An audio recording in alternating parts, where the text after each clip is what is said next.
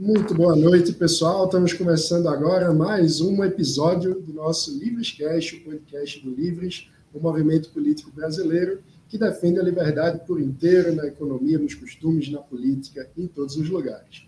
Meu nome é Mano Ferreira, sou diretor de comunicação do Livres, como sempre, tenho ao meu lado Mônica Rosenberg. Muito boa tarde, Mônica. Quem é nosso convidado de hoje? Boa tarde, Mano. Boa tarde você que está acompanhando o nosso Livrescast de hoje. O nosso convidado é o João Vilaverde. Ele é professor da graduação da Administração Pública na GV e é autor do livro Pedaladas Perigosas sobre o impeachment da Dilma. João, seja muito bem-vindo ao Livrescast. Obrigado, Mônica, Mano, e a todas e todos que nos escutem, é um, que nos escutam. É um prazer estar aqui num, num podcast que eu, que eu mesmo escuto. É bem legal estar aqui. Muito legal. Para nossa honra aqui, audiência qualificada. João, você é autor do livro Pedaladas Fiscais. É, eu acho que antes de entrar na atualidade, vale dizer um pouco o que é, que é o livro.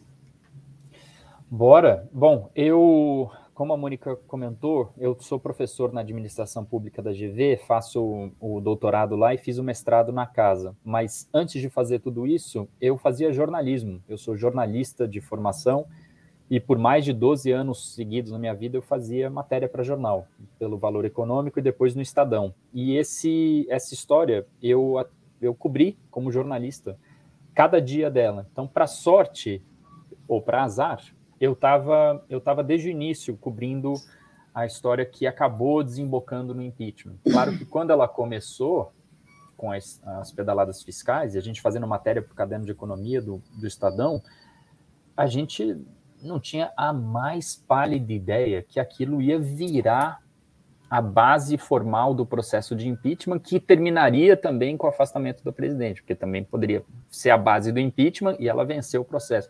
Então, quer dizer, final de 2013, começo de 2014, quando essa história começou, ela estava circunscrita nos cadernos de economia, era um tema de política econômica, um tema grave, mas um tema de política econômica, que foi virando bola de neve, bola de neve, bola de neve até em 2016 desembocar no impeachment. Então, o, a história que eu conto no livro é um livro reportagem, né, não é um livro acadêmico, é um livro reportagem. É a história do que eu vi e vivi naqueles anos em Brasília, é, cobrindo aquela história que, que terminou no afastamento constitucional da presidente. E João, eu acho que. Pode falar, Mônica. Não, fala.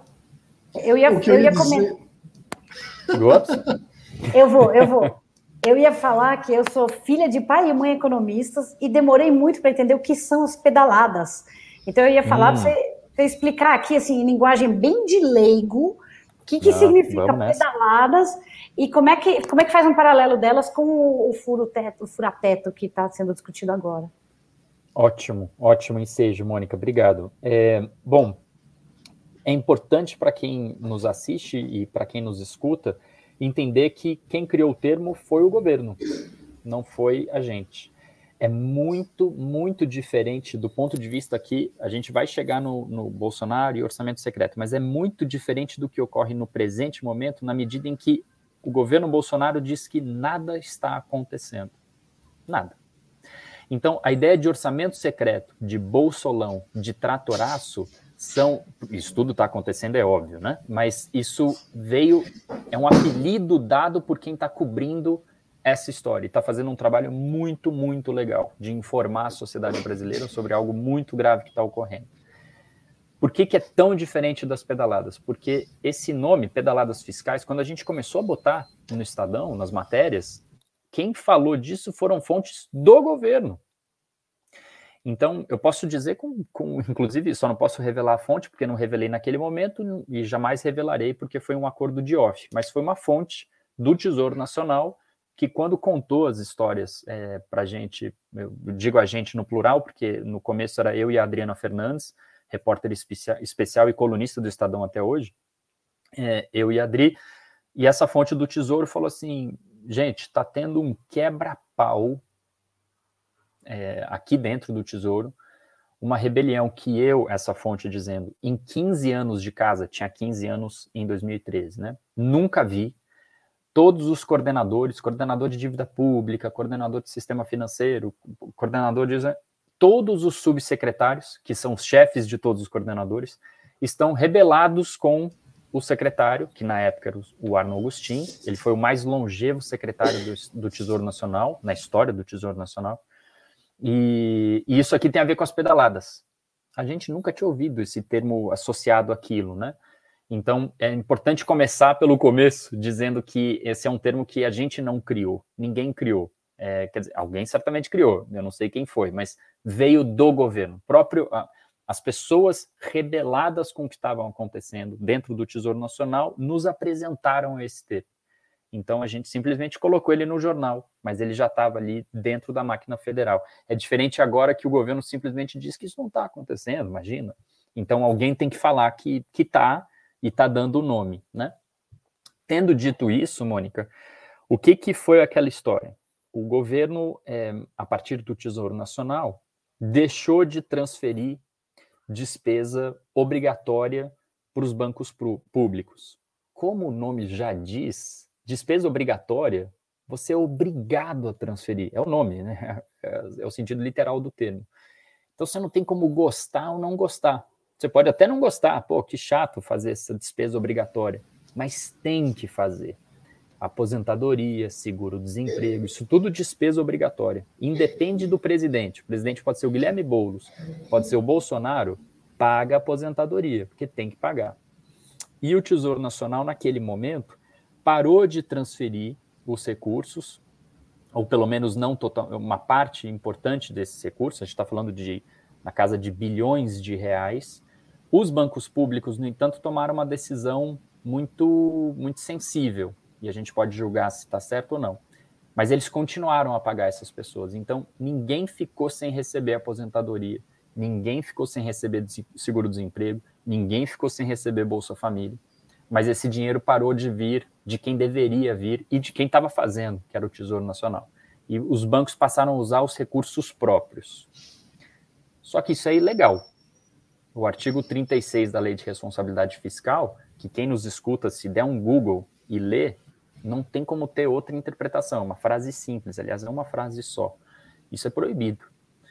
E o Tesouro sabia que era proibido, né? Tanto a rebelião se deu porque isso aqui não pode acontecer e tal. Então, esse foi o, o, a ideia de pedaladas fiscais partiu de fontes do próprio Tesouro Nacional e o nome era para operações vedadas pela Lei de Responsabilidade Fiscal, em que o, o Tesouro usava de bancos dele, fundamentalmente Banco do Brasil, Caixa Econômica e BNDES pertencem ao Tesouro Nacional, usava de bancos dele para fazer despesas por ele, o que é proibido. E para fechar é, o, o, ciclo, isso foi é, um trabalho de formiguinha da imprensa, não apenas do Estadão, mas também o Valor Econômico, também a Folha de São Paulo, também o Globo e as revistas.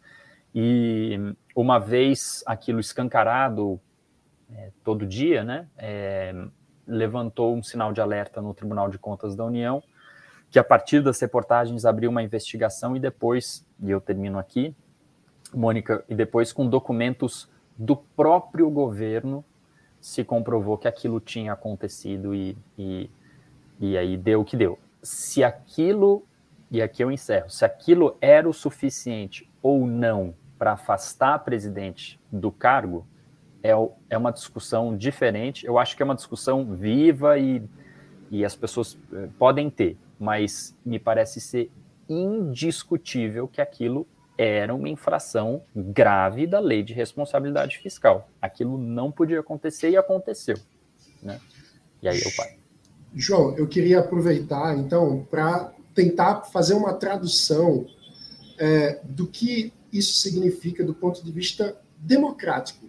Porque é, eu acho que uma premissa essencial da democracia é que a sociedade tem o direito de acompanhar com transparência os gastos do governo, de fiscalizar como o dinheiro público, que no fim das contas é o dinheiro do pagador de impostos, está sendo usado.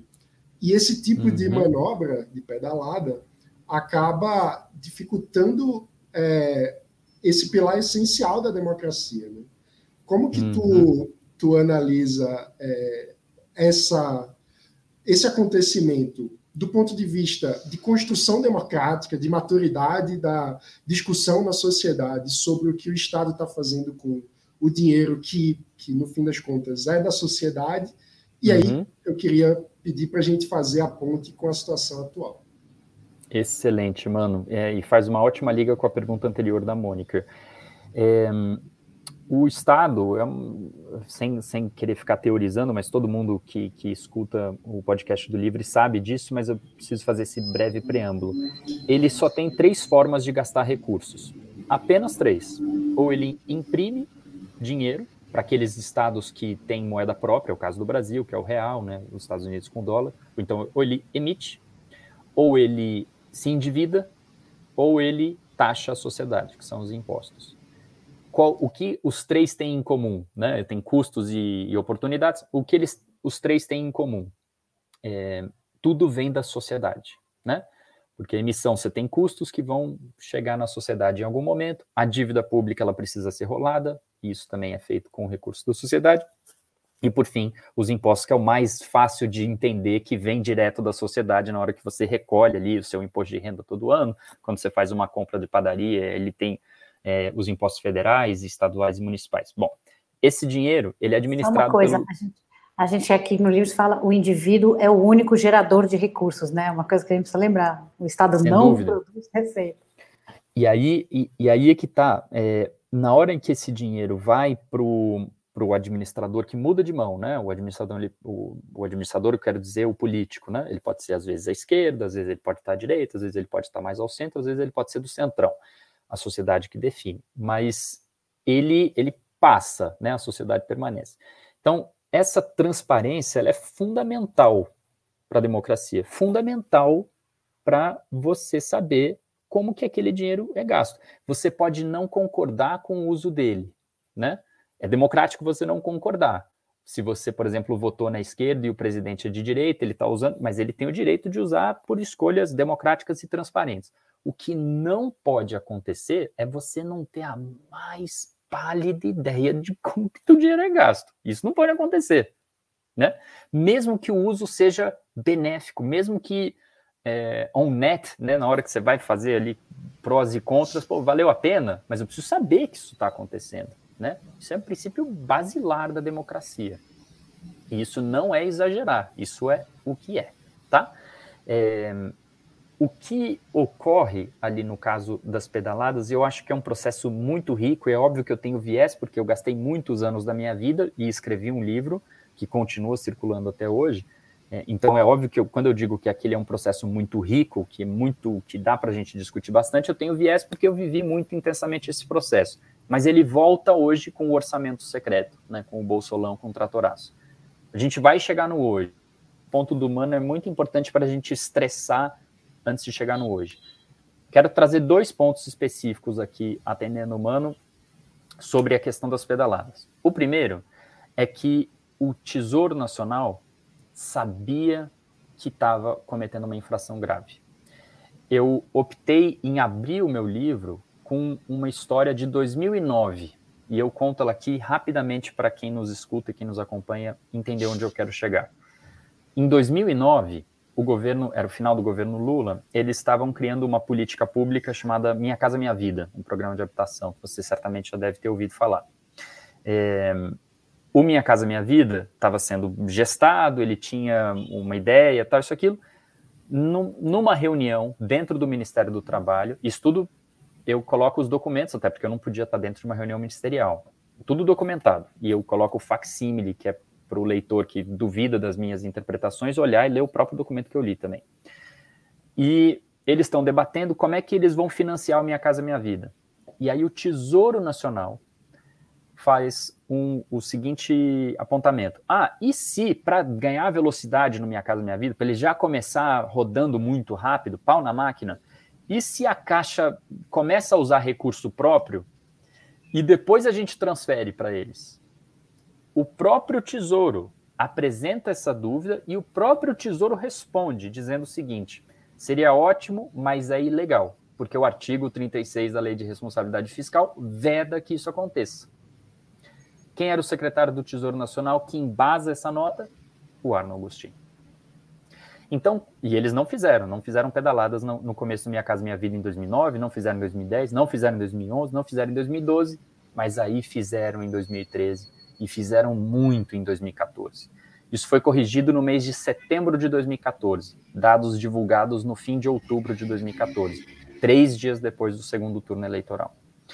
Não é à toa que a gente tem uma piora muito grande dos dados de dívida pública e todos os dados primários do governo federal a partir de outubro de 2014. Pode ser uma coincidência, acho que não é. E a outra grande piora que a gente tem, e esse é o segundo e último ponto que eu quero falar da questão das pedaladas, ocorre em dezembro de 2015. Qualquer pessoa que olhe o mês a mês de endividamento público da União é, dos últimos 10 anos vê uma piora muito dramática dos dados em dezembro de 2015. Porque foi quando o governo Dilma Rousseff decidiu, e cumpriu com a palavra, pagar todas as pedaladas à vista, de uma vez só. Na hora que ela zerou as pedaladas, ela reconheceu que aquilo tinha acontecido também, né? Então ela pagou em recursos da época 72,1 bilhões de reais. Esse era o tamanho do problema. Se você entrar no site do Banco Central e atualizar pela inflação de 2015 para agora, você vai ter uma ideia de quanto que isso é hoje em 2021. Em 2015 foram 72,1 bilhões de reais. Para amarrar e faz a ponte para o hoje, Nada disso tinha sido é, conectado com a sociedade. A sociedade não sabia. Tinha matéria de jornal, a gente estava escrevendo a partir de um momento, no começo a gente não sabia. Sim, mas aí você tinha que ler os jornais e saber e ter um entendimento tal. Isso não estava nos indicadores oficiais do governo federal. Só foi ficar claro depois que o governo foi condenado pelo Tribunal de Contas da União. Como que a gente faz essa ponte para hoje? Hoje, a gente tem literalmente um orçamento secreto, um orçamento paralelo que a sociedade não consegue encostar. No entanto, quem está pagando é a sociedade. É um orçamento administrado por uma única pessoa, o relator do orçamento, que é não é bem ele quem, embora ele seja a pessoa que pode liberar o recurso, no fundo quem está mandando é o presidente da Câmara dos Deputados, Arthur Lira. Tudo isso reconhecido pelo Supremo Tribunal Federal, tá? Decisão dessa semana. Tudo isso está acontecendo. Todo esse dinheiro vem da sociedade. Como que ele é distribuído? A gente não sabe, a gente está tateando. Como que ele chega para deputado A, mas não chega para deputado B? Para senador A, mas não chega para senador B? Eu não sei. Ninguém aqui sabe. A gente está tateando, a gente acha que sabe tudo secreto. O que, que tem em comum? Sempre tem liberação desse recurso público na escala de bilhões de reais nas vésperas de decisões de votações sensíveis para o governo federal na Câmara dos Deputados. Aí você vai falar, ah, mas, mas é para, pelo menos é para pagar um grande projeto que vai salvar o Brasil e tal, isso, aquilo? Não, não é. É para evitar impeachment do que se trata né? Tem a ideia superficial de que ah, é por causa do Auxílio Brasil. Não é por causa do Auxílio Brasil. E mesmo que fosse, não justificaria um orçamento secreto para pagar. Mesmo que fosse integralmente só para viabilizar esse grande programa Auxílio Brasil, algo que eu defenderia no, no sentido do mérito do projeto, que, que, não é, é tudo mentira, mas se fosse, ainda assim não pode fazer com orçamento secreto, né? Mas nem por isso é. E eu paro aqui. João, é uma coisa que me perguntam muito também é sobre o teto de gastos. Por que, que, é tão importante não furar esse teto? Qual é a relevância disso? Qual é o impacto disso no longo prazo, né? Porque, ah, ué, emite dinheiro e paga as contas, a gente precisa, tem gente passando fome, comendo lixo. Explica um pouco por que, que isso é um problema. Outra ótima questão. Obrigado, Mônica a gente teve duas grandes respostas institucionais à crise das pedaladas fiscais, e as duas ocorreram no mesmo mês, é, dezembro de 2016. Em dezembro de 2016, o Senado criou a Instituição Fiscal Independente, a IFE. Essa é uma grande conquista democrática brasileira. A IFE precisa ser defendida. Ela é constantemente atacada por integrantes do governo Bolsonaro que aliás é um ótimo diapasão. Se você que nos escuta não sabe direito o que é a IF, não sabe direito o que está acontecendo, basta ver onde está o governo Bolsonaro. O outro lado é o que está certo, tá? Voltando. O, a IF é uma... que pôr isso aqui embaixo, bem grande, né, mano? Se você está na dúvida, é só ver, ah, o governo Bolsonaro ataca a IFE, porque a IFE é transparente demais sobre o uso do recurso público. Então a IFE está certa. Ponto, ponto final. Esse é o jeito mais fácil de você entender algo que você às vezes pode ter dificuldade por não ser sua praia, você que nos escuta. A IFE é uma resposta institucional à crise das pedaladas fiscais. Ela é um watchdog, né, como para usar o termo teórico é, institucionalista dos, a, americano, né, anglo-saxão. Ela é um watchdog. Ela, ela existe para a gente olhar como que o recurso público é gasto. Ponto.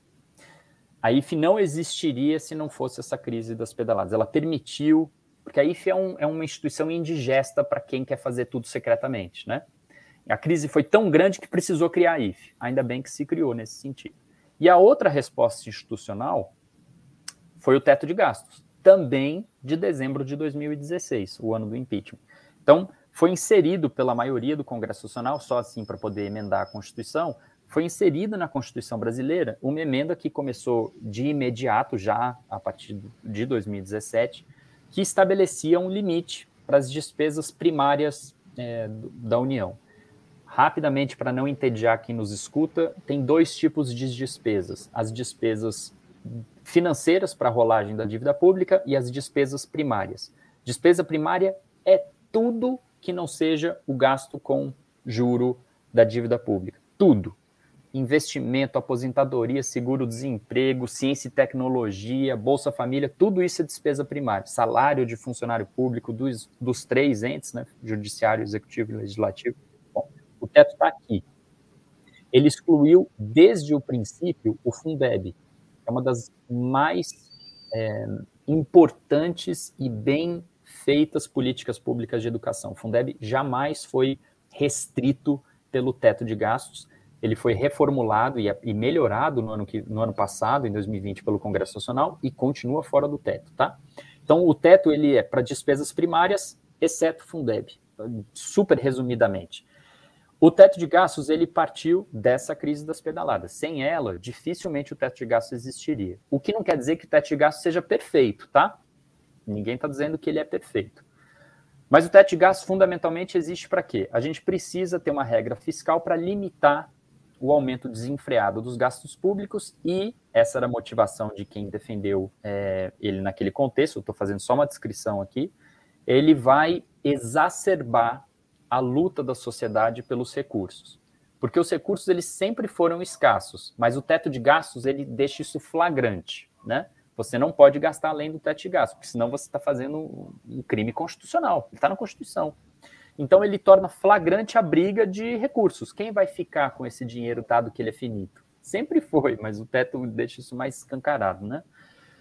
Então, na hora que a gente faz o que o governo federal está prestes a fazer, ao ter passado na Câmara dos Deputados, ainda não fez, é mexer na Constituição, fazer um jeitinho para valer já no ano eleitoral de 2022, para poder gastar Segundo a IFE, olha como a IFE é importante, é, porque o governo não escancara nada disso, para poder gastar coisa de 95 bilhões com B de bola, 95 bilhões de reais a mais do que ele já gastaria em 2022, apenas em 2022. Para fechar, por que que isso, para além de tudo, né, é, é tão grave? E é grave se você faz uma regra constitucional para limitar os gastos públicos e cinco anos depois você muda o limite, então que país é esse? Se é uma regra para limitar os teus recursos e, e, com cinco anos de idade, com cinco anos de idade você já mexe a regra porque pô, que vem tem eleição, tá ok? Então, então assim, ah, bom, a regra não, não serviu. Se você pode toda hora mexer na regra, que confiança que você traz para a sociedade de que, que as regras funcionam? Não tem regra maior do que uma regra constitucional. E mesmo assim você consegue mexer na Constituição de novo. E, e, e com o perdão de, de, de tentar é, estressar demais um assunto, mas é, quem nos escuta deve saber, se não souber, o que, que eles estão querendo fazer é colocar na Constituição uma mudança da forma como o teto é feito para valer já no ano eleitoral. Não é que eles estão propondo uma mudança que vai entrar em vigor daqui a cinco anos, então isso, aquilo. Não, é para valer já, agora, 2022. E a outra coisa é que eles vão propor, quer dizer, já, já propuseram, eles vão tentar inserir na Constituição um calote numa parte da dívida pública. Isso é o tipo de coisa que a gente costuma ver associado à Argentina, Venezuela. Estão fazendo isso agora no Brasil. Então, a dívida da União com particulares, com pessoas particulares, é, que já ganharam, a União deve para essas pessoas, que são chamados precatórios. As, as, pessoas ganharam na justiça e não, não tem mais como debater. Né? Precatório é isso, quando a dívida acabou. Tem que pagar. A União está falando, não vou. Não vou. Vou pagar até um certo limite, mas não vou. Só que, breaking news, uma hora vai ter que pagar. O que a União está fazendo é jogar para frente. Eu não vou pagar ano que vem. Curiosamente, coincidentemente, o ano das eleições também. Então está se criando uma bola de neve, é uma esculhambação fiscal que vai ser dada pelo próximo presidente, que pode ser inclusive o próprio Bolsonaro, né? ele vai buscar reeleição, inclusive. É para isso que ele está querendo, né? Então, o próximo presidente, quem quer que seja, homem ou mulher, esquerda ou direita, centro ou centrão, extrema direita, quem quer que seja, pode ser o Emael, pode ser o Bolsonaro de novo, quem quer que seja, vai herdar uma situação fiscal, se o Senado aprovar, tomara que não aprove, mas se o Senado aprovar, muito, muitas vezes pior do que a atual, que já não é boa. E aí, o que me vem imediatamente é uma reflexão sobre a relação do Estado brasileiro com o cidadão brasileiro. Né? Porque aí a gente está dizendo duas coisas ao mesmo tempo. Primeiro, que o cidadão brasileiro não pode ter previsibilidade sobre as contas que ele mesmo está pagando. É, porque, afinal de contas, o Estado está mudando o, o, limite de, de custo, é, o limite de gasto. E, em segundo lugar, é, o, o Estado ainda está dizendo: você, cidadão, que eu lhe devo, e a justiça já reconhece que eu lhe devo, eu não vou lhe pagar também. Então, é uma simetria de relação é, que é, é, é uma esculhambação da cidadania, Exatamente. né? Tipo, você, cidadão, dane-se, o, nós políticos, nós, o Estado, que controlamos o seu dinheiro, a gente vai fazer o que quiser com ele. É, Exatamente muito... isso, mano. Agora, veja só, os precatórios, é, tem esse nome muito feio, mas é, pode chamar do jeito que quiser, é, é uma palavra, laranja, ou Alberto, ou Pedro, que seja, o nome é precatório. É o nome.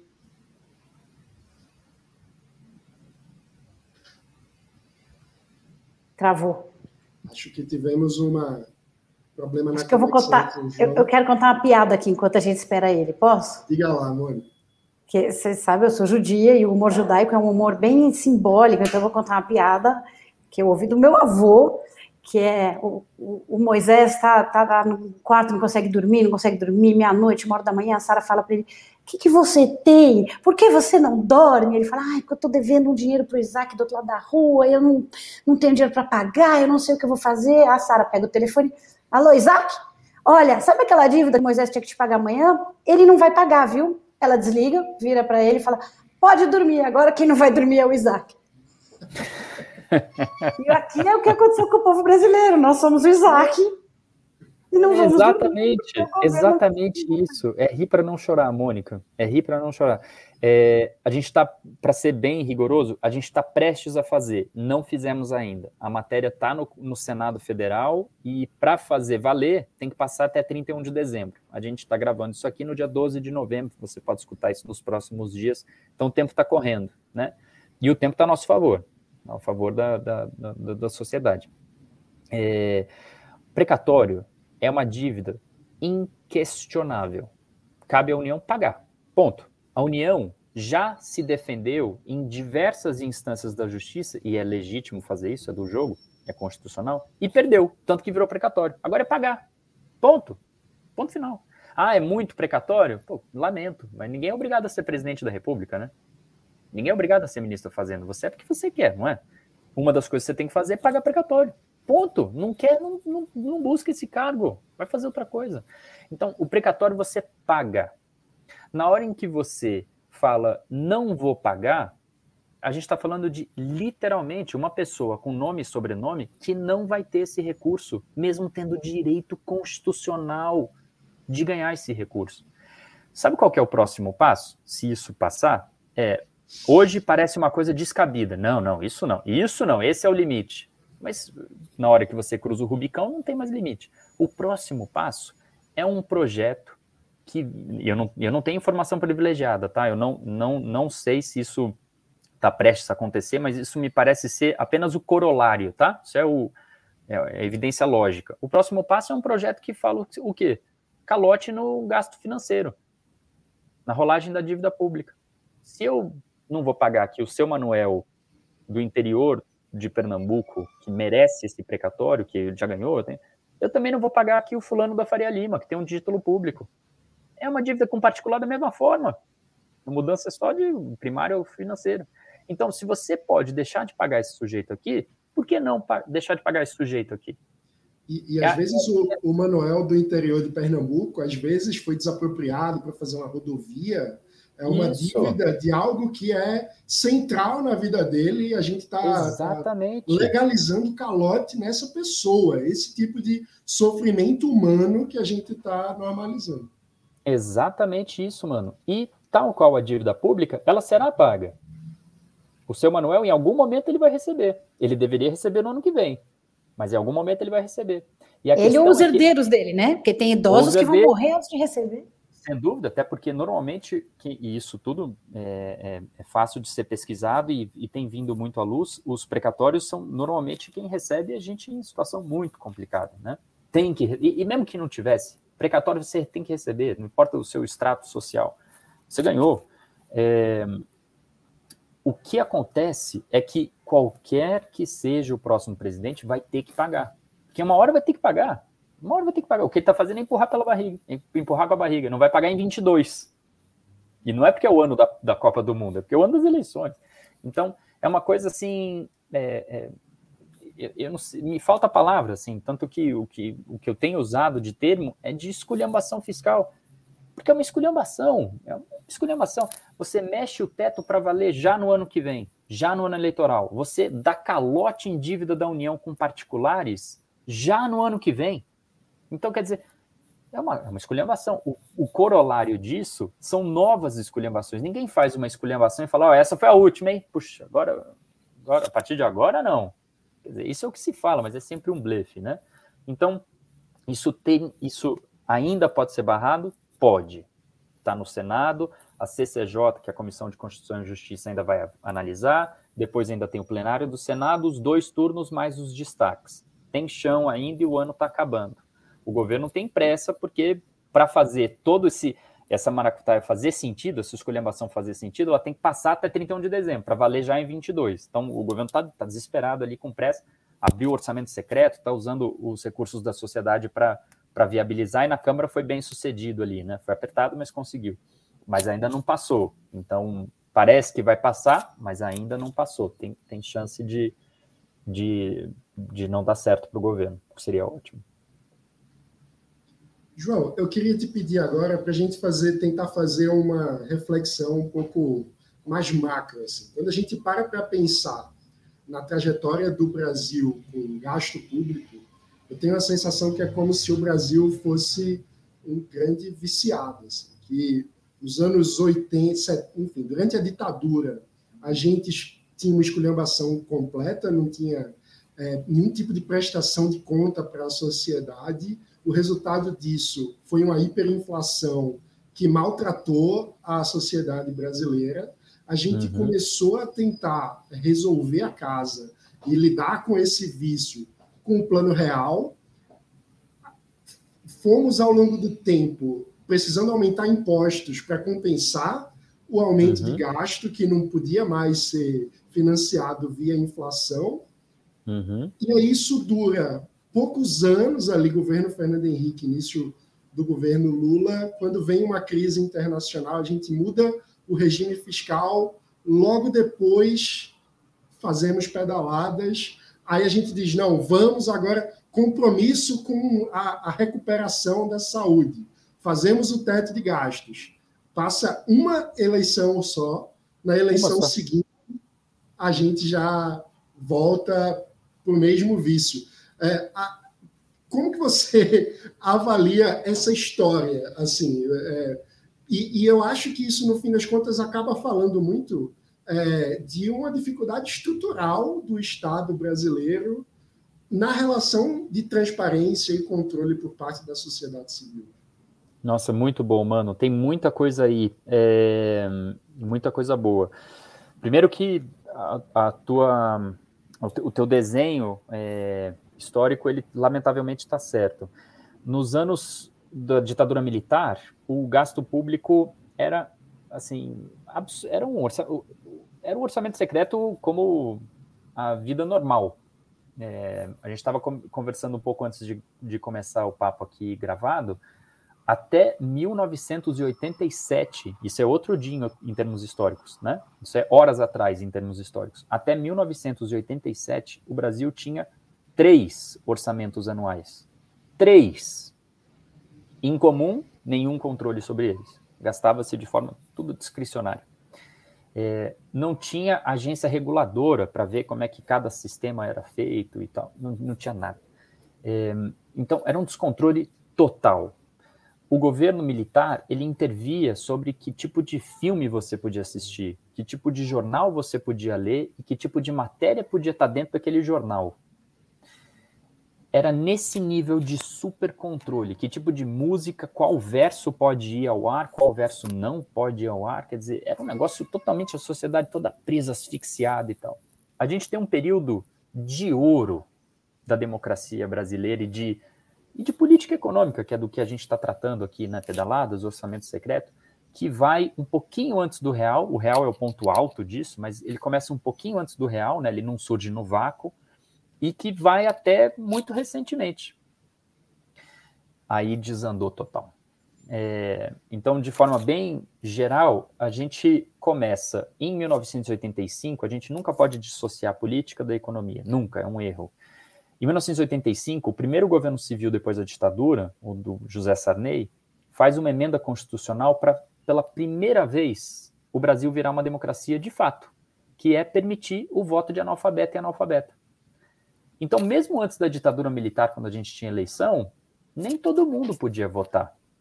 Só a partir de 85 que a gente pode falar que o Brasil virou uma democracia liberal mesmo, em que qualquer pessoa, sabendo escrever ou não, pode votar. Isso está certo. Começa em 85. Aí a gente tem a Constituição de 88, toda feita às claras, né, na Constituinte, que até longa demais, de 87 e 88. A gente tem a criação do IBAMA em 89, e aí vem, é, tem o governo Collor, e a gente tem o Plano Real, que é uma obra extraordinária de política econômica, essencialmente brasileira. Quer ser patriota? Defende o Plano Real, feito só por Brazuca. É uma joia! Então, a ideia do, de dois brasileiros, Pércio Arida e André Lara Rezende, implementada por outro grupo, é, um, um, grupo um pouco maior, incluindo eles dois, mais o Pércio que o André ali na, na hora da implementação, mas o Edmar Baixa, um economista brilhante, brilhante. Quer dizer, um timaço ali. E aí faz o plano real. A gente sai de uma inflação que foi de 2.553% em 93 para um país normal a partir de 94. É um negócio impressionante.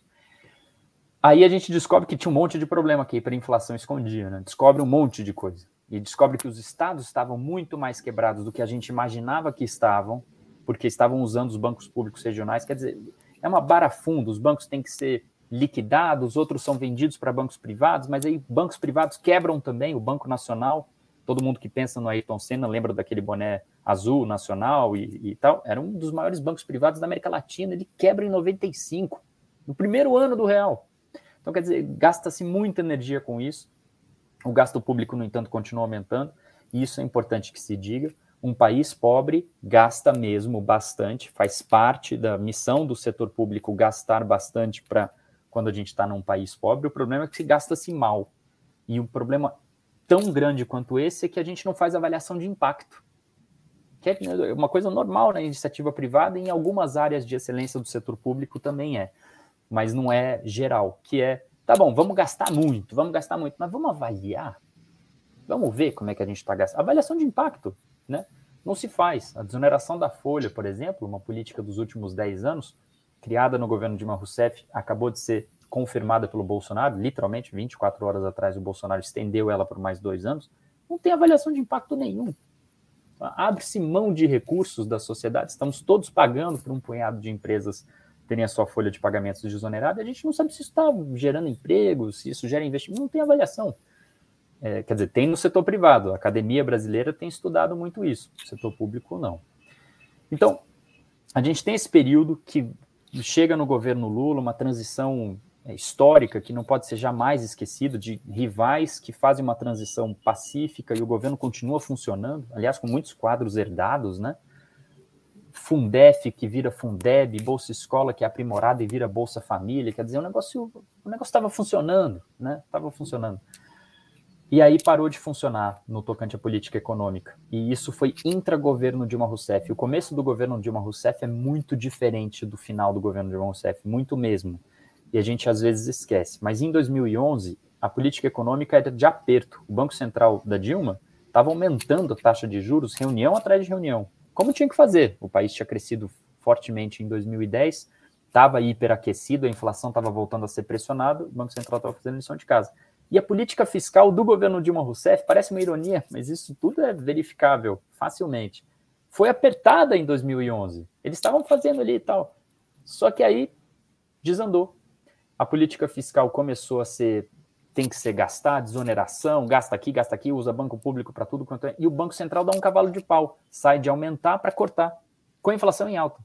Quer dizer, aí aperta-se todos os botões ao mesmo tempo e não se colhe resultado. A economia continua patinando, né? Cresce 1 em 2012, um pouco mais que isso em 2013, cresce zero, o que é um anacronismo, né? Não se cresce zero, mas foi zero o avanço do PIB em 2014 sobre 2013, e em 15 e 16 a gente tem a maior crise econômica da história brasileira. E quando a gente estava fazendo essa lição de casa do ponto de vista institucional, IFE, teto de gasto, que, que certamente não foi a, a implementado da forma perfeita, mas uma regra fiscal de controle de gasto era, era, era inexorável, tinha que acontecer, a gente elege um moço que tinha votado contra tudo isso daí nos últimos 30 anos. Contra tudo. E aí ele ganha o poder da República e para como se não basta é rir para não chorar, como foi no caso da piada da Mônica. Aí vem uma pandemia e aí cá estamos. Então é um negócio assim, realmente. É, enfim, não quero fazer ninguém que está nos escutando chorar, mas é um negócio realmente desandou. E um Arthur Lira na presidência da Câmara dos Deputados. Com orçamento secreto para gastar. Que é quem mais manda no Brasil hoje. Estamos bem, Ciro não é? Nogueira, do ladinho dele. Presidente nacional do partido dele. Mas a desesperança é o pior que pode nos acontecer. Então, assim, gente, não vamos perder a esperança, porque, em compensação, é o que a gente estava falando antes também. A gente melhorou muito em relação ao que era muito. antes. E hoje, pelo menos, a sociedade está vendo, e nós estamos aqui falando disso. E essas coisas, quando acontecem, todo mundo vai para as redes sociais e fala: porra, não pode, vamos virar, nós vamos fazer pressão no Senado. Então, nós estamos, pelo menos, atuantes para tentar evitar os resultados disso. E isso para eles já é mortal, porque o que eles precisam é exatamente que a gente diga, ah, não vai mudar nunca, vamos, deixa como tá, porque não tem solução. E tem. É isso aí. Quanto mais luz, é isso que a gente aprendeu com a ditadura e a gente não pode jamais esquecer. É, o que é secreto é secreto por uma razão, que ninguém quer ver. Então a gente tem que jogar luz. É jornalismo de qualidade? É jornalismo de qualidade, mas é também a sociedade. É também a sociedade, com seus movimentos, com as suas articulações os indivíduos com suas contas particulares de redes sociais, é a sociedade. Jogar luz é o melhor desinfetante. Eu sei que isso é um clichê, mas é um bom clichê. Jogar Luiz luz é o melhor desinfetante. É o ministro Exatamente. da Suprema Corte Americana que Americana. falou essa frase maravilhosa. É uma frase maravilhosa. Ela soa um clichê, porque é um país que tudo é secreto, então a gente tem que ficar citando essa frase o tempo todo, mas ela é um bom clichê. Né? A gente tem que usar ela recorrentemente. Então, é, é claro que a gente às vezes fica assim, mas não é possível, mas não é possível que vai sabotar vacinação no meio da pandemia, sabota outra coisa. É, não é possível que vai fazer orçamento secreto só para evitar impeachment. Não é possível. Então, esse não é possível, é recorrente, e ele é, faz parte da, da, condição humana reclamar, porque é reclamando que a gente consegue burilar novas saídas. Mas não é, não é momento realmente para desesperança. Primeiro, no curtíssimo prazo, eles ainda não mexeram na nossa Constituição, está no Senado. Só mexe se passar lá. Então, no curtíssimo prazo, luz ali. De mais médio prazo, é. Bom, agora a gente tem uma decisão quase unânime do Supremo Tribunal Federal dizendo uma coisa que, em tese, não, deve, não precisaria dizer, que é o seguinte: está errado. Não pode ter orçamento secreto. Né? É recurso público? Você vai, quer gastar? que quer gastar com fulano de tal, naquela cidade e tal, com critérios totalmente discricionários e tal, mas você tem que dar publicidade para isso daí. Então isso é um fato novo. Temos que acompanhar. Como é que vai ser gasto esse orçamento, né? É, terceiro ponto ainda nesse médio prazo. É óbvio que o Congresso vai tentar, e eu digo Congresso, eu não quero generalizar, tem muita gente, a gente está falando de centenas de parlamentares, que é muito bom. Então não é o Congresso como um todo essa maioria oportunista que se formou financiada com recursos nossos, com orçamento secreto. Mas o Congresso vai tentar dar um jeito ali de, bom, se essa parte eu vou ter que dar publicidade, o que, que eu consigo fazer para continuar fazendo esse, esse, esse esquema? Luz nisso também. E mais no longo prazo, é o seguinte, a gente tem que fazer essa lição de casa, que eu lembro que o Livres fez muito bem em 2017 e 2018, mas a gente precisa fazer isso de forma bem larga para mais e mais setores da sociedade. Vamos olhar o track record das pessoas. Olha onde estava o Bolsonaro enquanto a gente estava forjando esses avanços todos. Fundef, Fundeb, Lei de Responsabilidade Fiscal, Plano Real, IBAMA, Bolsa Família. Onde que ele estava? Como que ele votou? E mesmo an no ano da eleição, em 2018, a gente teve uma votação microeconômica muito importante do cadastro positivo de crédito, que ainda bem foi aprovado pelo Congresso Nacional. Ele votou contra, no meio da campanha eleitoral, quer dizer, não faltava evidência, né? Então, isso dá para a gente fazer muito melhor em 2022. Que é olhar, é simples, olhar o track record, é um Google. Joga, joga o nome do cara no Google, dá uma olhadinha, não, você não vai gastar mais que cinco minutos, dá uma olhadinha, o que, que ele fez aí nos últimos tempos, né?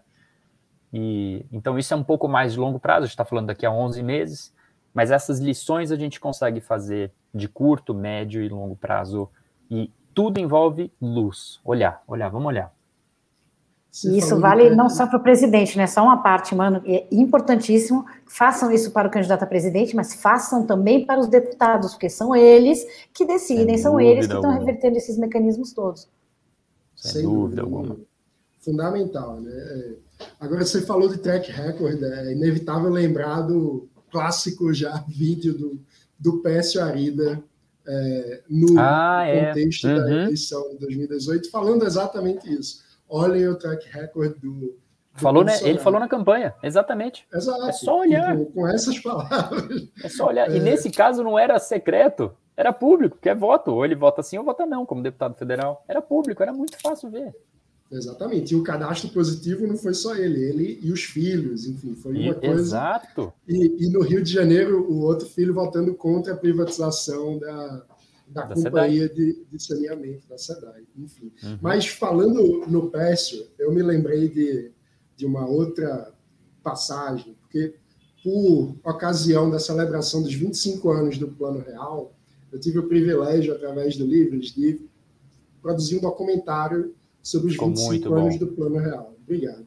E Ficou muito bom. nessas gravações, o Pécio deu um depoimento para gente, falando não exatamente do plano em si, claro que ele também falou, mas nessa passagem ele falava da primeira passagem dele pelo governo, no contexto do governo Sarney. No plano cruzado, governo Sarney. No plano uhum. cruzado, quando ele foi trabalhar no Banco Central e, e ele ficava estupefato com a tentativa de construir um orçamento minimamente racional, compreensível, e o fato de que, do nada, caíam do céu é, dívidas que precisavam ser é, incluídas no orçamento, que estavam sendo, no fim das contas, produzidas pelos governos estaduais, pelos bancos estaduais, sem nenhum tipo de controle, porque tinha tal nenhum. da conta movimento que do Banco do Brasil, no fim das contas, é, a conta toda caísse para o governo federal, isso virava emissão de moeda e inflação. Uhum. E eu trago essa essa coisa muito básica assim do quanto nos anos assim que a gente saiu da ditadura a situação das contas era muito pior e mais caótica. Era e deplorável. Gente, e a gente conseguiu avançar como uhum. sociedade, com democracia, com plano real, enfim, com todos os avanços que a gente fez. Então, quando a gente olha para o, o, que está acontecendo agora, por pior que seja, não é pior do que o que a gente viveu com o fim da ditadura, durante a ditadura, e do que do fim da ditadura para frente a gente conseguiu construir como país. Né? Então, por pior que seja, Exatamente. a gente consegue é, sair do fundo do poço. Exatamente, eu acho esse, esse é um ótimo exemplo, mano. Ainda bem que você trouxe ele. Uh, imagina a situação em 1985, quando os civis voltam democraticamente é, a gente não pode esquecer, né? Tancredo e Sarney foram eleitos pelo colégio eleitoral. É, e a gente já tinha governadores eleitos diretamente.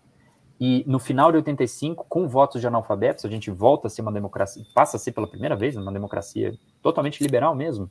É, a gente, do ponto de vista eleitoral, a gente elege prefeito de capital.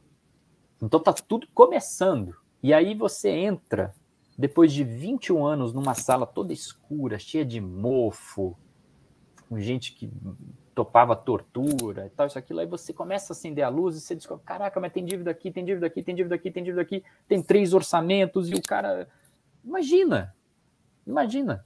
Com um país famélico, com inflação de 200% ao ano, que no ano seguinte passa a ser 400, que depois, em 93, vai chegar em 2.553%. Quer dizer, é um negócio assim, uma destruição total. Total. Um país que você não tinha é, serviço universal de saúde. Então, nem todo mundo podia ser. É, literal, as pessoas não têm consciência disso. Se você não tivesse uma carteira de trabalho, você não podia entrar num posto de saúde. Se você achasse um, porque também não tinha tanto. Educação também era uma coisa. E não tinha nenhuma métrica de como que o governo faz com educação pública. Não tinha. E os municípios não eram entes federados, eles só foram elevados a essa, a essa condição em 1988. Até então, era, a gente era uma federação só de dois entes, estados e, e, e União. Então, era uma coisa assim, um caos, um caos total que a ditadura legou. E olha o quanto que a gente avançou. Olha o quanto que a gente avançou. Não foi o suficiente porque deu no Bolsonaro, então não foi 100%. Mas olha o quanto que avançamos, né? Com o plano o plano cruzado ele foi um sucesso até ser um até dar errado. E eles fizeram um profundo exercício de reflexão e aí chegou no real né? Então os diversos avanços. Aí na, na gestão logo depois do, do ministro Bresser Pereira ele coloca o Fernão Fernão Bracher que tinha sido presidente do Banco Central para ser o negociador da dívida externa. E eles bolam uma ideia que a dívida externa o negócio estava esmagando o Brasil tudo legado pelo governo militar também é, é, muito pior ter dívida externa do que dívida interna. Vide a Argentina hoje, está sufocada por uma dívida externa do, do, de vários governos, mas em especial do governo Kirchner. A gente tinha uma dívida externa que. Como é que você paga dívida externa? Que dívida interna, no limite, ninguém vai fazer isso, mas no limite você imprime real e paga, no limite. Dívida externa você não pode, é em outra moeda. Então você tem que negociar. Coloca um negociador habilidoso para a dívida externa, que foi o Fernão Bracher, braço direito do Bresser e eles fazem uma ideia que depois seria burilada a partir do governo americano, alguns anos depois, e fechou com Malan em 93. Quer dizer, todo um avanço de política econômica. Aí vem IBAMA, aí vem o Fundef, aí vem o Fundeb, aí vem o novo ensino médio em 2018, governo Temer. Aí vem o novo Fundeb ano passado, que aliás é um marco, é um marco que, que merece ser estudado, que ainda não foi, porque é óbvio, acabou de acontecer. O governo Bolsonaro ele foi absolutamente omisso. E olha só que joia, o Congresso, eu, eu não conheço, de, vivi muitos anos em Brasília, vivi vários e vários anos dentro do Congresso e depois passei a estudar isso na academia. eu não conheço um caso de uma política pública dessa envergadura que nasceu, foi formulada e aprovada toda dentro do Congresso, sem participação do Executivo. Aconteceu no ano passado, no meio da pandemia, que foi o novo Fundeb.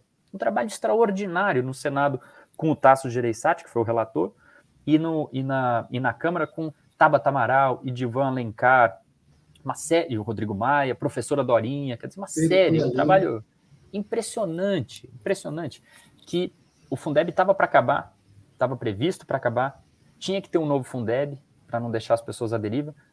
Tivemos zero propostas do MEC. Então, quer dizer, e mesmo assim deu certo. Então, mesmo no meio do caos e da destruição, que lembro que a gente teve da última vez que a gente teve um governo cheio de general dando pitaco, né? É, que é o atual, a última vez foi pré-85, mesmo no meio do caos a gente teve grandes avanços. O novo marco do saneamento é algo extraordinário, ainda bem que passou. Agora o novo Fundeb, quer dizer, tem aqui e ali. Podia ser melhor? Podia, óbvio. Bolsonaro não, podia não ser o presidente da República. Mas a gente conseguiu alguns avanços extraordinários que a gente vai colher no médio e longo prazo, de saneamento e o novo Fundeb. Então, eu acho que é, é muito bom a sua lembrança ali de, de, da história do Pércio 85, 86, porque foi muito, certamente foi muito difícil. Ele tinha 32 anos de idade quando assumiu uma diretoria do Banco Central. Imagina, você 32 anos de idade, você começa a descobrir que o caos é total. E você tem que resolver, porque você tem que resolver, é o teu trabalho. Então, e deu certo, e deu certo. Então, vai dar certo mais uma vez. Estou seguro disso. Muito bom. João Vilaverde, super obrigado por essa conversa aqui no Livrescast. Foi é difícil falar sobre o caos que nós vivemos, mas pelo menos temos esperança. A gente já, já saiu de situações muito piores. Então, vamos, vamos conseguir. Vamos conseguir. Obrigado, mano. Obrigado, Mônica, pelo convite. É um prazer estar num podcast que eu escuto e foi, foi ótimo do começo ao fim. Obrigado, pessoal. Nós que agradecemos, foi realmente bem, bem interessante. Recomendamos que vocês leiam a coluna do João. Hoje, entrem lá no Twitter dele, tem uma coluna bem interessante falando disso. É isso. João é sempre leitura é, fundamental.